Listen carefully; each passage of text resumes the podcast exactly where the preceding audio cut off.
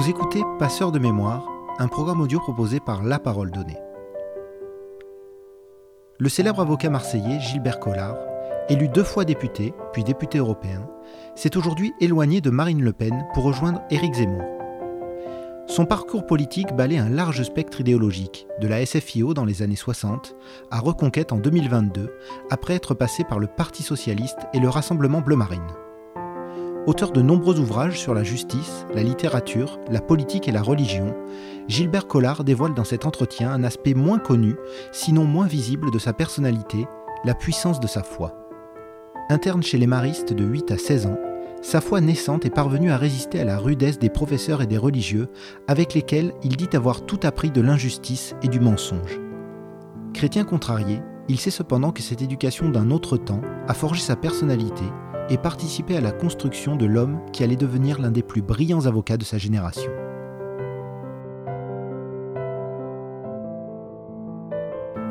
D'abord, je fais partie des gens qui sont imprésentables et infréquentables.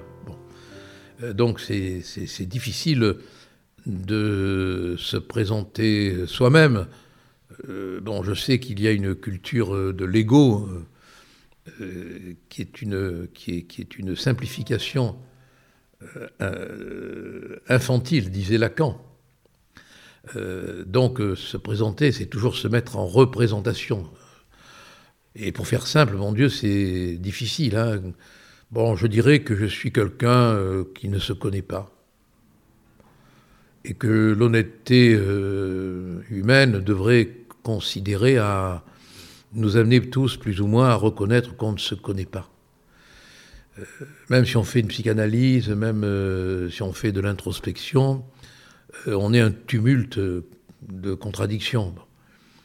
Et c'est très difficile de, de savoir qui on est, mais au sens de, du point de vue métaphysique, bien sûr. Hein. c'est difficile. Alors, bon, maintenant on peut faire une présentation historique, voilà. Alors je suis un ancien élève de chez les Pères Maristes.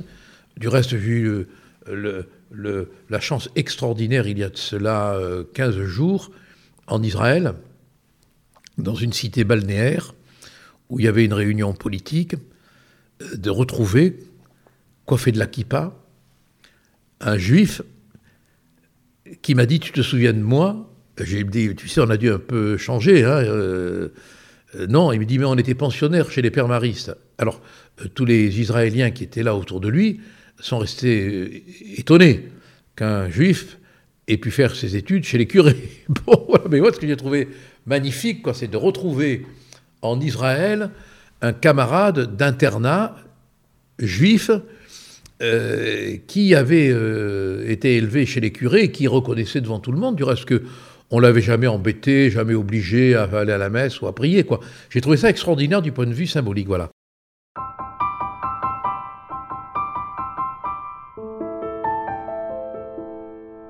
J'ai fait des études de droit, des études de lettres. Je me suis euh, beaucoup intéressé à Chateaubriand et à Voltaire.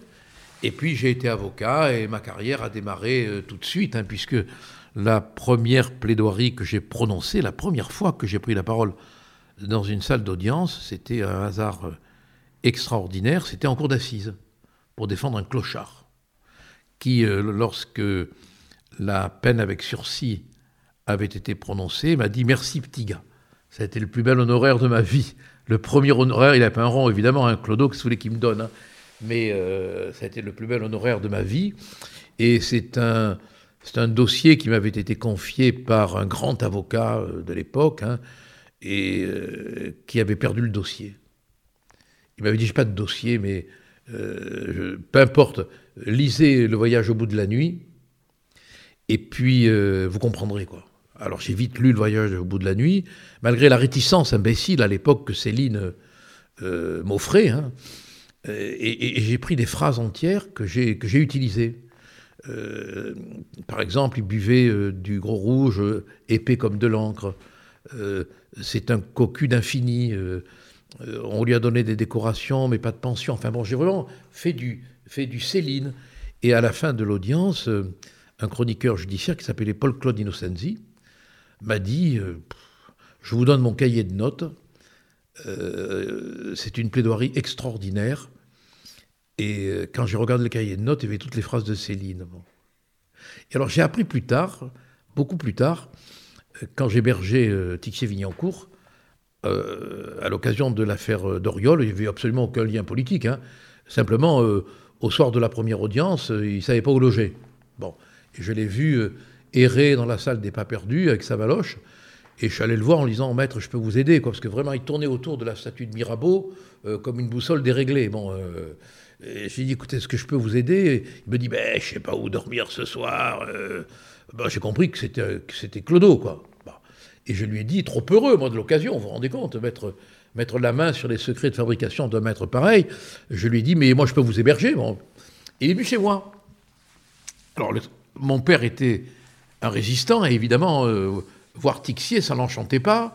Bon, ils ont commencé un peu par se friter, et puis ils ont sympathisé, d'autant plus que mon père a appris que, que Tixier euh, était recherché à la fois par les Boches et par euh, Vichy, et que ça faisait beaucoup pour un seul homme, quoi. Bon, hein, et en même temps par la résistance. Bon, mais je lui ai dit euh, votre plaidoirie pour pour Salan est magnifique.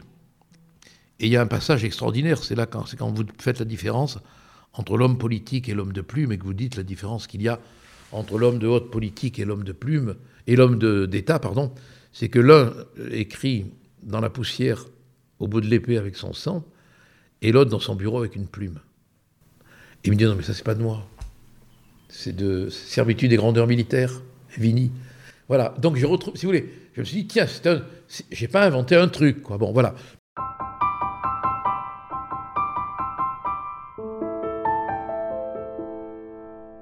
Donc, première plaidoirie, cour d'assises. Bon. Et après, j'ai, écrit des livres, beaucoup. Là, je viens d'en écrire un qui s'appelle, euh, je fais la pub, hein, Protestation, euh, euh, confession sur l'état de la France, hein, bon, qui est assez drôle sur la fin, puisque je raconte les dessous du divorce de Jean-Marie Le Pen. Oh, il y a une anecdote, si vous voulez, je vous la raconte. Elle est, bon. On arrive à l'audience. Il y avait Jean-Marie, que j'ai trouvé très grand. Mais je crois que c'est euh, euh, la dimension euh, médiatique, ça. Hein. On voit les gens connus beaucoup plus grands qu'ils ne le sont. Et Pierrette Le Pen était là. Bon, il y avait l'avocat de Jean-Marie, Maître Wagner, ça ne s'invente pas. bon, hein, il, y a, il y a quand même quelque chose de très lacanien dans tous ces mots sous-jacents. Hein. bon, Marion Maréchal, Wagner, enfin bon, bon passons. Et euh, le président du tribunal de Nanterre avait tenu à présider lui-même l'audience, mais il n'avait jamais tenu d'audience de, conciliation, divorce de sa vie. Bon. Euh, C'était un gros bonhomme qui, avait l'air très intimidé. Bon. Et à un moment donné, il aborde la question dite des mesures provisoires. Et je dis, mais là, il faudrait quand même qu'on impose une mesure de contrôle fiscal à M. Le Pen pour savoir quel est son revenu. Il se lève et il me dit oui, encore un forgeage politique euh, digne de Robespierre, je me lève. Et je lui dis d'abord, on ne dit pas forgeage, on dit forgerie, vous parlez même pas français, ou l'inverse, hein, je ne sais plus. Bon. Il me dit comment vous m'accusez de ne pas parler français? Je parle français très bien. Je dis non, vous n'êtes pas foutu de faire un mot euh, euh, de français convenable. On commence à s'engueuler, ça prend des proportions effroyables, mais effroyables. Et d'un coup, on voit le président qui se lève. je vous jure que ce que je vous raconte est vrai. Hein et qui nous dit Ein Einrach in ihrem Führer. Le Pen me regarde et me dit Mais il parle allemand, ce con. Pierrette me donne un coup de coude et me dit Mais il parle allemand. Et le président nous regarde. Wagner, lui, dit rien parce que c'était en, allemand, donc il ne pouvait pas comprendre, hein, évidemment. Et, euh, au vu de notre consternation, il nous dit Ah, excusez-moi, hein, je suis originaire de Colmar, hein, et dès que je suis un peu ému, je parle en dialecte alsacien. Hein. Ne m'en veuillez pas. Fureur, ça veut dire c'est moi qui dirige l'audience. Hein. N'y voyez pas, n'y voyez pas à mal, hein, Monsieur Le Pen. Hein. Bon, c'est énorme. Voilà, voilà pour Bon, je pourrais vous en raconter. Lisez mon livre si vous en avez d'autres. Notamment, à un moment donné, euh, il a fallu qu'on échange l'œil de verre de Jean-Marie contre les cendres de la mère de Pierrette. Je raconte. Normalement, moi, j'aurais dû être payé. Mes honoraires, ça devait être euh, des boutons de manchette faits dans l'œil de verre de Le Pen. Mais Pierrette n'a pas pu faire les boutons de manchette parce que elle a voulu récupérer les cendres de feu sa mère. Et Jean-Marie a dit les cendres, oui, mon œil. Donc il a fallu échanger dans des conditions dignes d'une rencontre entre espions euh, russes et américains. Hein, euh, l'œil, qui n'était pas dans la tombe, et les cendres qui allaient s'y retrouver. Voilà. Mais si vous voulez en savoir plus, ben, lisez le bouquin. Et puis après, après j'ai fait un peu de politique, comme vous le savez. Voilà, j'ai été député deux fois, ce qui est pas mal quand même. Je suis le seul député qui a été élu deux fois dans l'histoire du Rassemblement national. Ce n'est pas pour autant qu'on m'en a eu considération, je le dis tout de suite. Hein. Puis après, j'ai été euh, élu député européen. J'ai voulu quitter le Parlement parce que je m'y emmerdais, ce qui maintenant devient euh, l'aveu de plein de députés. Hein. J'ai été un précurseur hein, dans ce domaine. Bon. Et maintenant, je suis député européen et j'écris et j'ai un dégoût profond de la politique, pour être très franc, quoi. Voilà, très franc, très franc. Je suis arrivé à un point, à un moment où euh, euh, j'ai le dégoût, voilà, j'ai le dégoût.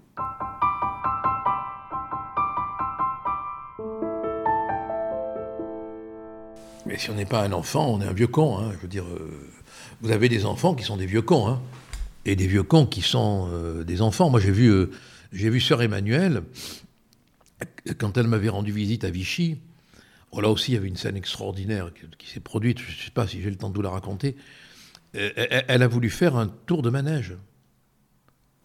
Il y avait un petit manège.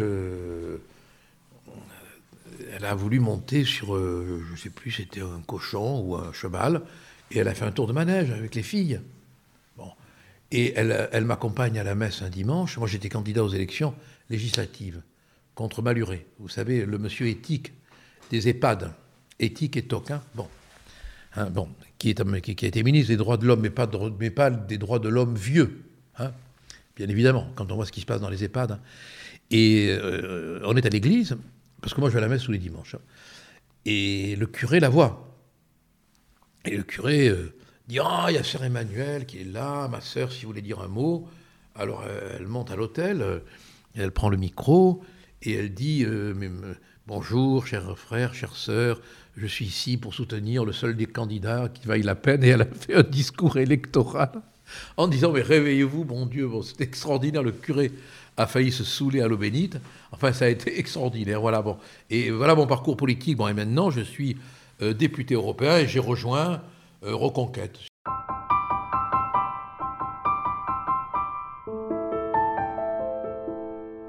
Quand je suis sorti de chez les Pères Maristes, où j'y étais entré quand même à l'âge de 8 ans, hein, euh, dans une époque où c'était vraiment très dur. Hein.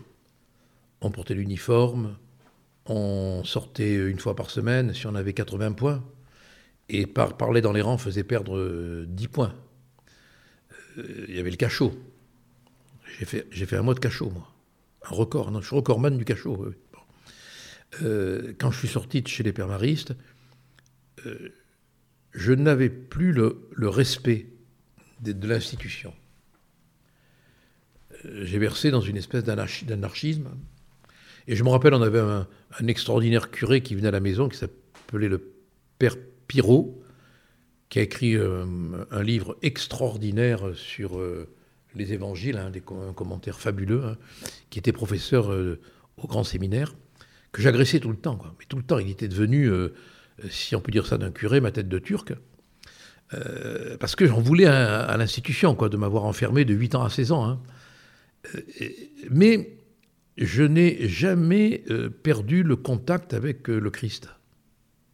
Alors, sous des formes multiples, le Christ révolutionnaire, le Christ pour les pauvres, le Christ pour les malades, le Christ pour la, pour la, prostituée, euh, le Christ contre les tartuffes. Vous voyez, euh, euh, je, n'ai jamais perdu le lien. J'ai toujours beaucoup lu.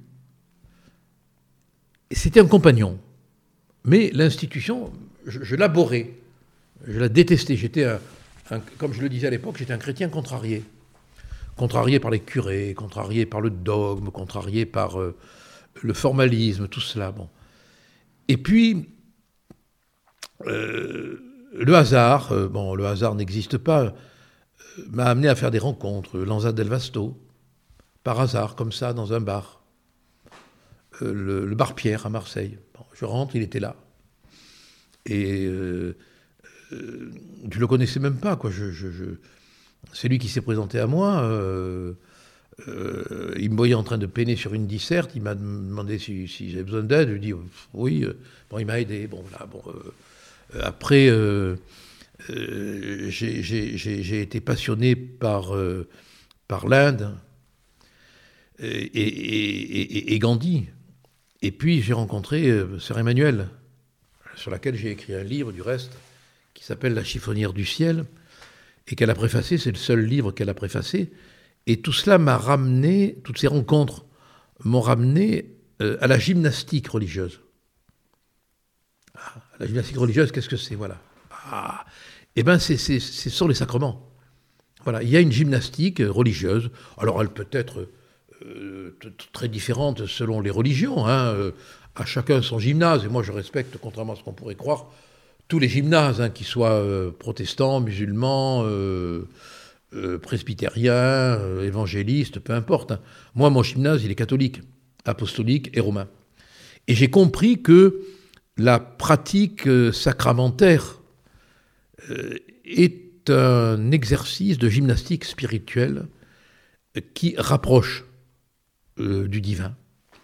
Et donc, très naturellement, comme, comme j'ai fait des exercices pour être avocat, des exercices pour euh, parler convenablement, des exercices pour écrire, j'ai fait les exercices de Saint Ignace de Loyola. J'ai lu Ignace de Loyola, j'ai lu les exercices et je les ai pratiqués, tout simplement. Aussi grâce à la rencontre d'un jésuite qui me les a expliqués, etc. Donc, euh, et un jour, j'ai demandé à Sœur Emmanuel comment il fallait prier. Je me rappelle, on était à, on était à Cassis, euh, sur le front de mer. Il y avait un magnifique soleil qui euh, se reflétait euh, sur la mer. Et on regardait tous les deux la mer, toujours recommencer, comme dit le poète. Hein. D'après lui, c'est ça l'éternité. Hein. C'est Baudelaire.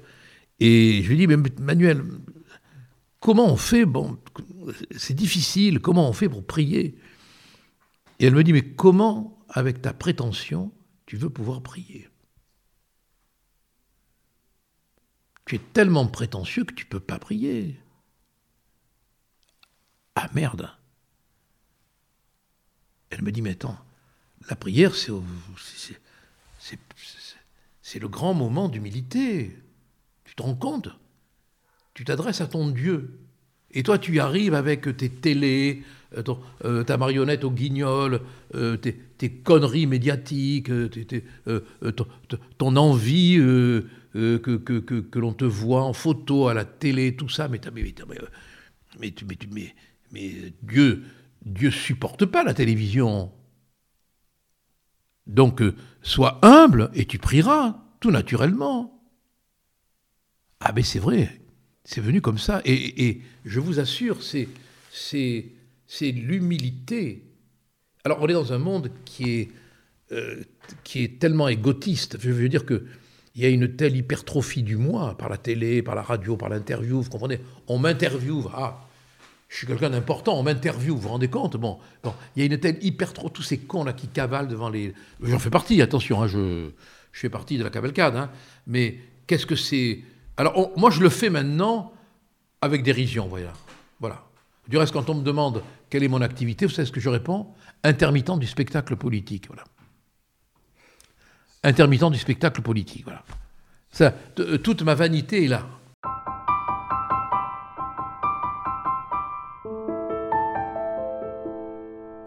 La passion du Christ, elle résume toutes les souffrances qu'un homme peut vivre et principalement dans le procès, victimes, parce que je pense toujours en premier aux victimes qu'on oublie trop souvent, et à ceux que l'on accuse.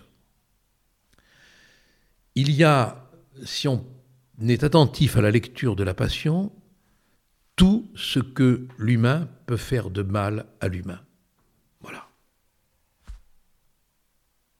Tout. De l'humiliation à la violence.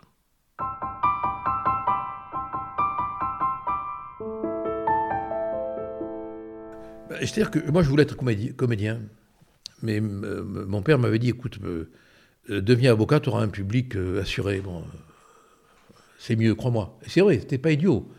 J'ai eu un public à ma disposition toute ma vie. Hein. Bon, mais à l'époque, le public était bon, les magistrats étaient de qualité.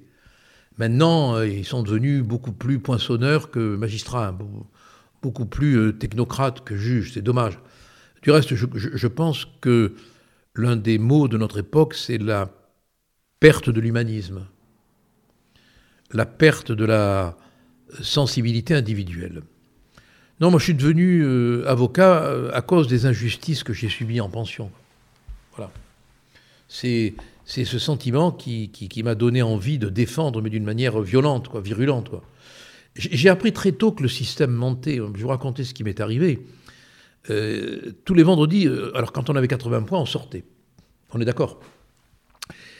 Et, quand j'avais mes 80 points, que je m'apprêtais à sortir, il fallait encore passer par une épreuve qui avait été inventée par, une espèce de pervers qui s'appelait Guérini, qui n'avait rien à voir avec la famille Guérini. Épreuve qui s'appelait la sabatine. Il tirait un nom au hasard, et celui dont le nom était tiré au sort devait loquere latinum, parler latin. Et chaque fois que j'avais mes 80 points, c'était mon nom qu'il tirait au sort. Je n'ai jamais cru à la méchanceté du destin contre moi. Donc je me suis dit, il y a quelque chose qui cloche. Et un jour, j'avais mes 80 points, c'est comme ça que j'ai fait mon mois de cachot du reste. J'avais mes 80 points, il tire un nom, ah Encore ce pauvre collard qui va être collé. Oui, j'ai l'habitude sur collard collé, euh, collard, connard. C'est pas d'aujourd'hui, hein. Bon. Et il pose le papier sur un coin de table. Je me lève pour répondre. Je cours et je prends le papier. Je le lis et il y avait marqué dessus le nom du neveu du cardinal Tisserand. Nom de Dieu. Très proche du pape. Euh, grand exégète, hein, possesseur d'une bibliothèque magnifique, enfin quasiment le numéro 2 du Vatican. Alors là, j'explose et je mets, j'aurais pas dû, une gifle au professeur qui tombe dans le grand bac à poubelle euh, que nous avions à l'époque. Je ne sais pas si vous avez connu ça. Bon, euh, évidemment, euh, ça, ça, a eu des suites. Bon, j'ai fait un mois de cachot. Mais en même temps, on m'a donné un mois de permission de sortir gratuite, quoi. Parce qu'on a dit que le professeur était, s'était mal comporté, quoi. Et de ce jour-là, si vous voulez, je n'ai plus cru du tout en l'institution. Mais le comble, le comble, c'est que quelques années plus tard, quand on a remis les palmes académiques à ce professeur, devinez à qui il a demandé les maître À moi. Il avait oublié, lui, moi pas. Alors j'y suis allé et je l'ai remercié. Alors à l'époque, c'est un avocat connu, évidemment, sinon il ne m'aurait pas fait venir. Hein. Bon. Je l'ai remercié, je lui ai dit voilà, je vous dois tout. Vous m'avez appris l'injustice. Je vous dois tout. Vous m'avez appris qu'un prof peut être une crapule. Donc qu'un juge peut l'être, qu'un curé peut l'être, qu'un flic peut l'être, que tout le monde peut l'être, et que je ne dois avoir foi en aucune institution Merci. Vous m'avez donné le plus beau cadeau de ma vie. Voilà. Et je suis devenu avocat, à mon avis, euh, profondément et inconsciemment, pour cette raison-là. Une haine de l'injustice. Mais euh, je n'ai aucun mérite. Hein. C'est une histoire qui m'a fait comme ça. Hein. Je n'ai strictement aucun mérite. Et quand j'étais avocat et que je plaidais, je me serais fait tuer, hein, sur place, pour défendre.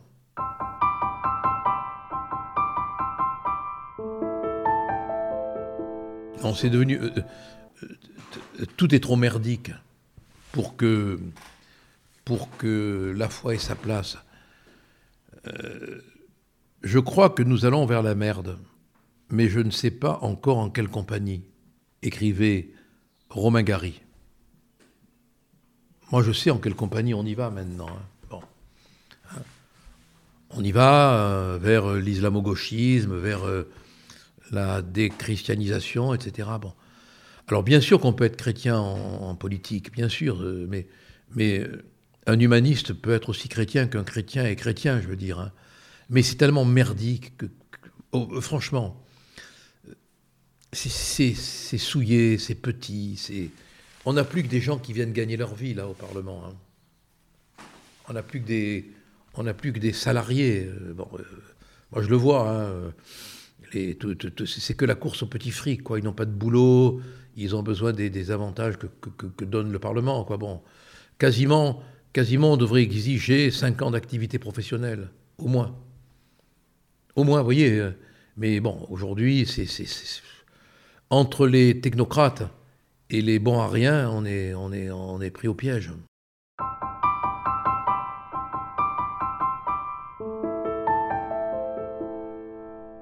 D'abord, euh, l'intelligence d'Éric Zemmour. Je l'ai trouvé beaucoup plus intelligent que Marine Le Pen, euh, beaucoup plus cultivé, euh, capable de construire de main de mots une doctrine, une théorie. Il a quand même rendu la langue de bois un peu, un peu, un peu démodé. Hein. Donc, ça a été d'abord un, intérêt intellectuel, hein, d'abord et avant tout. Et ensuite, euh, un corpus idéologique qui, me convenait. Quoi. Je crois réellement, euh, je ne dis pas que j'ai raison, hein, mais je crois réellement que on vit, on vit une décadence terrible et que euh, si on n'y prend pas garde, on va vers l'effondrement de l'histoire, de l'identité, de l'économie, c'est fait déjà. Hein. On va vers un véritable effondrement du pays. Hein. voilà, j'en suis terriblement conscient et je pense, je pense que j'espère qu'il va y arriver. Hein. parce que quand même, on a pris une raclée monumentale. Les législatives, c'est pas magnifique. Je suis pas fan de sa candidature à Saint-Tropez. Moi, bon. Euh, je trouve dommage que Pelletier ne soit pas candidat aux législatives. Euh, bon, euh, voilà, il y a plein de. Mais bon, ça ne veut pas dire que pour autant on ne va pas reprendre, reprendre le combat hein, et le gagner, hein, parce que c'est le dernier combat des idées. Hein.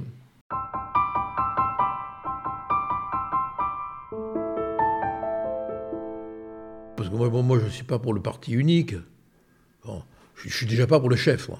Je n'arrive pas à obéir à quelqu'un. Bon, alors, euh, vous imaginez, euh, je ne suis pas pour le parti unique, euh, je ne suis pas pour la, fin de la République. bon, je, ne réponds, je ne corresponds, je suis pour le parlementarisme, au contraire. Hein. Je, plaide même, moi, pour une démocratie parlementaire. Je suis quasiment pour un retour à la quatrième, vous voyez Quasiment, avec tous les défauts qu'on lui a euh, lui a attribué. Bah, il y avait au moins une vie politique. Vous voyez Bon, qui n'existe plus. Donc, si on dit que quelqu'un qui est pour la démocratie parlementaire, euh, la suprématie du Parlement, euh, la, multiplication des partis politiques, le suffrage universel, hein, le, recours au référendum sur les questions essentielles, et, quelqu'un d'extrême droite, bon, bon, entre nous, c'est un peu c'est un peu euh, foutre en l'air tous les concepts politiques. Hein. Non, non, moi je ne suis pas du tout d'extrême droite. Je suis contre les extrêmes cons, ça oui.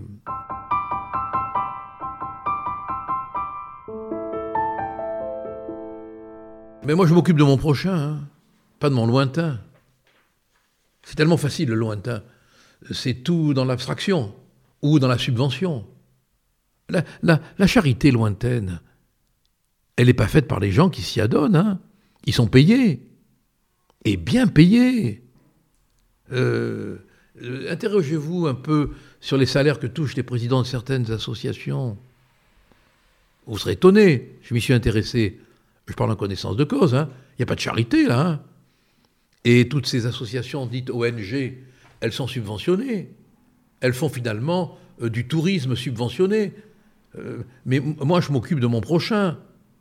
Pour mon prochain, bah, c'est le, français de Montpellier, hein, ou, l'étranger euh, devenu français. Bon, maintenant, je ne veux pas euh, de statut euh, défavorisant pour un étranger. Je veux simplement qu'il n'ait pas l'équivalent des droits pour des questions, pour des questions d'équilibre juridique simplement. Hein. Hmm. Par exemple, quelqu'un qui ne cotise pas, je ne vois pas pourquoi il aurait droit au chômage, par exemple, hein, ou à une retraite.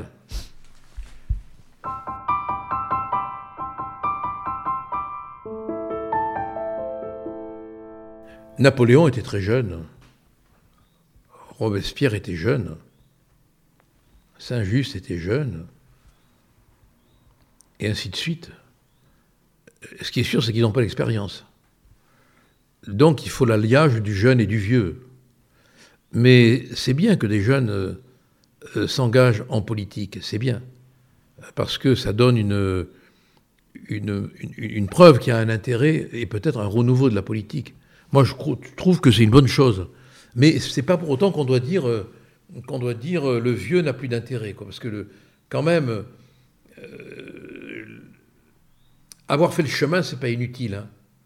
Bon, on connaît la route, quoi, je veux dire. Voilà. Et le jeune, s'il a tout ce que le vieux n'a plus, n'a pas tout ce que le vieux a. Vous voyez ce que je veux dire?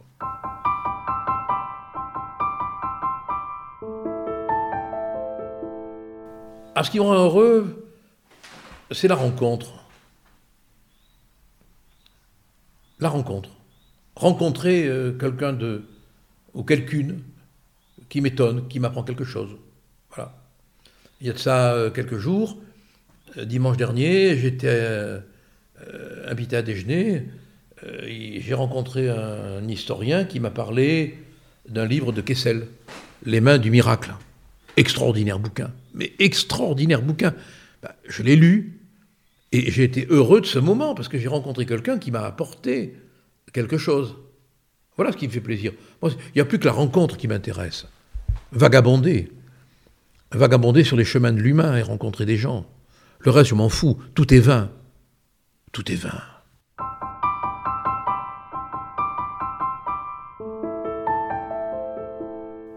Franchement, euh, je crois qu'on n'apporte rien à personne, hein. si ce n'est une présence. Hein. Euh, la, seule, euh, charité qu'on puisse faire, c'est une vraie présence qui ne mente pas. Quoi. Vous voyez, être, vraiment là. disons que apporter une écoute fraternelle, c'est déjà beaucoup, hein. écouter. Écouter. Déjà, si on écoute l'autre, on lui, fait du bien. Déjà. Euh, ensuite, euh, je peux apporter, euh, quand on me le demande, des conseils. Des conseils. Et puis, une présence. Voilà. Qu'est-ce qu'elle m'a apporté, Sœur Emmanuel Une présence. Hein? Alors, bon, il y a des présences magnétiques, il y a des présences maléfiques, il y a des présences bénéfiques, il y a des présences qui reconstruisent, d'autres qui, défendent, il y a des présences poétiques, il y a des présences euh, littéraires, il y a des présences musicales. Non mais, soyez attentifs à la présence. elle porte quelque chose. Elle porte.